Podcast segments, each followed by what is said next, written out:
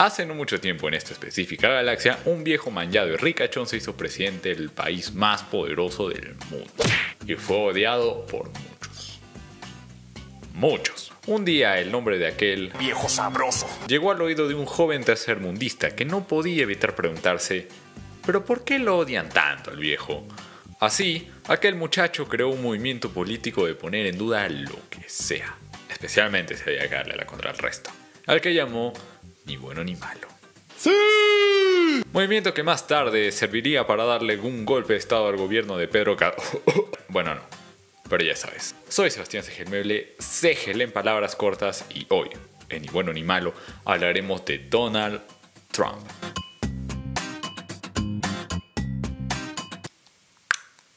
Bienvenidos al tercer episodio de Ni Bueno Ni Malo. En realidad, el tercer episodio no iba... eh, no, así no es, este es del otro episodio.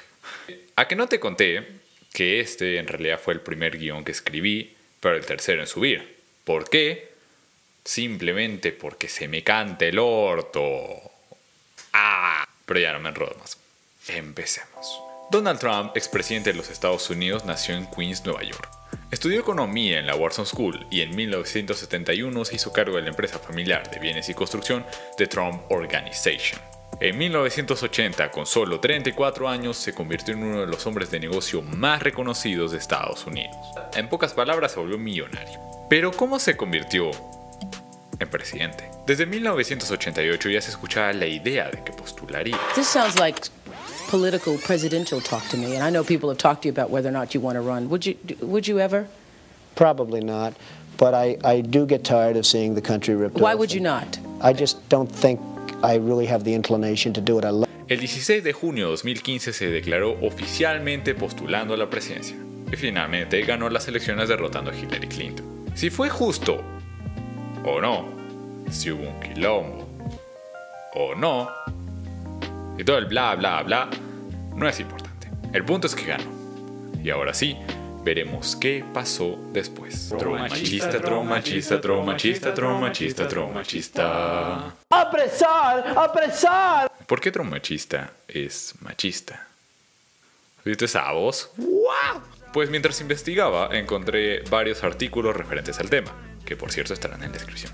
Pero sin duda alguna, lo más grave y polémico, la cereza sobre el pastel, fue un video que se filtró en 2016, publicado por The Washington Post, muestra al republicano haciendo comentarios obscenos y fanfarroneando sobre el supuesto poder que su fama le da para seducir al sexo femenino. A esto obviamente Trump pidió disculpas Nunca he fingido ser alguien que no soy. He dicho y hecho cosas de las que me arrepiento. Y las palabras publicadas hoy en un vídeo que tiene más de una década Aguanta. Video de hace 10 años. Ah. O sea que Trump ahora es parte del grupo de personas acusadas de cosas que hicieron políticamente incorrectas hace 10 años y fueron funadas por ello, sumándose a la lista junto a Germán Garmendia, James Gunn y Dan Harmon. Pero bueno, dejando la broma, hay muchas cosas que pueden resultar ofensivas en lo mencionado por él. Pero la decisión aquí no es mía, es tuya. Así que, Trump, ¿es machista? La inmigración en la frontera, la inmigración ilegal. Trump se ha ganado la fama de odiar no solo a los mexicanos, sino a cualquier persona que pise su país. ¿Por qué? Por la inmigración ilegal. When Mexico sends its people, they're not sending their best. They're bringing drugs, they're bringing crime, they're rapists, and some, I assume, are good people. But I speak to border guards, and they tell us what we're getting. People, it's coming from more than Mexico. It's coming from all over South and Latin America, and it's coming probably from the Middle East. Traduciendo, cuando México envía a su gente, no envían a sus mejores. Traen drogas, crimen, violadores y algunos, asumo, buenas personas. Pero están viniendo no solo de México, sino de toda Latinoamérica. Indigna. Al escuchar esto, deben estar furiosos. Pero si no pusiéramos en duda todo lo que escuchamos, esto no sería ni bueno ni malo. Señores, por favor. Así que, pongámonos del lado del americano. ¿Qué tan grande es el problema de la inmigración en Estados Unidos? La frontera. Sin duda alguna, la inmigración ilegal es un gran problema en los Estados Unidos. Si bien es cierto, se ha reducido, las estadísticas siguen siendo bastante altas en comparación con años anteriores.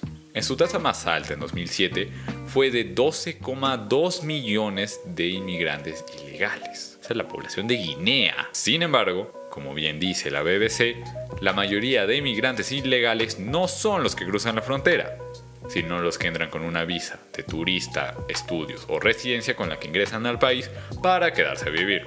Pero sigamos con la frontera. Aunque la mayoría de inmigrantes indocumentados no entren por la frontera, esto no significa que no suceda.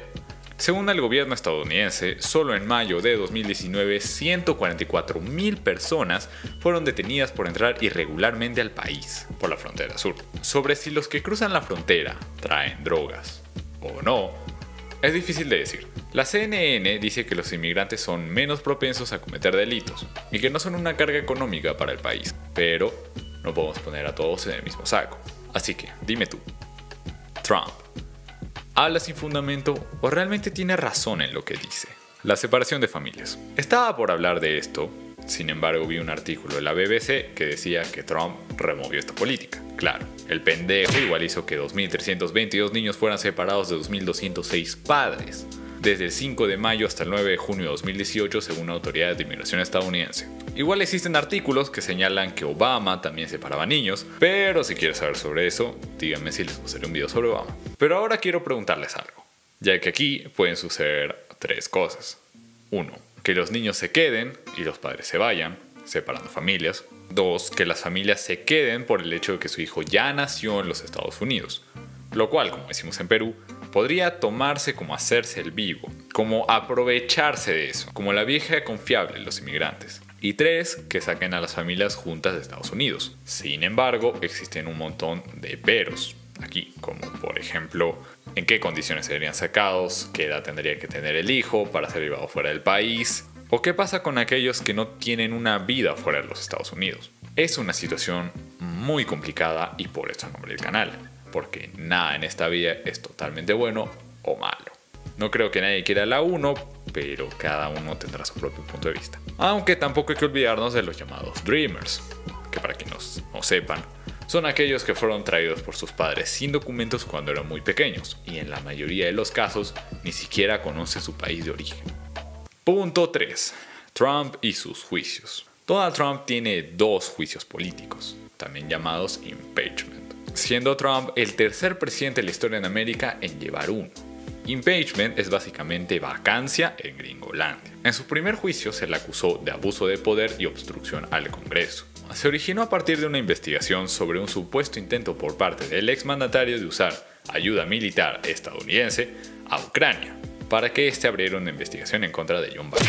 Y el segundo es por el asalto al Capitolio el 6 de enero de este año, donde cientos de sus seguidores irrumpieron con violencia en la sede del Congreso, en protesta por los resultados de las elecciones. Y en ambos zafó, gracias al Senado. Algunos argumentan que esto fue un bloqueo por parte de los republicanos, pero justo no. No lo sé. Conclusión.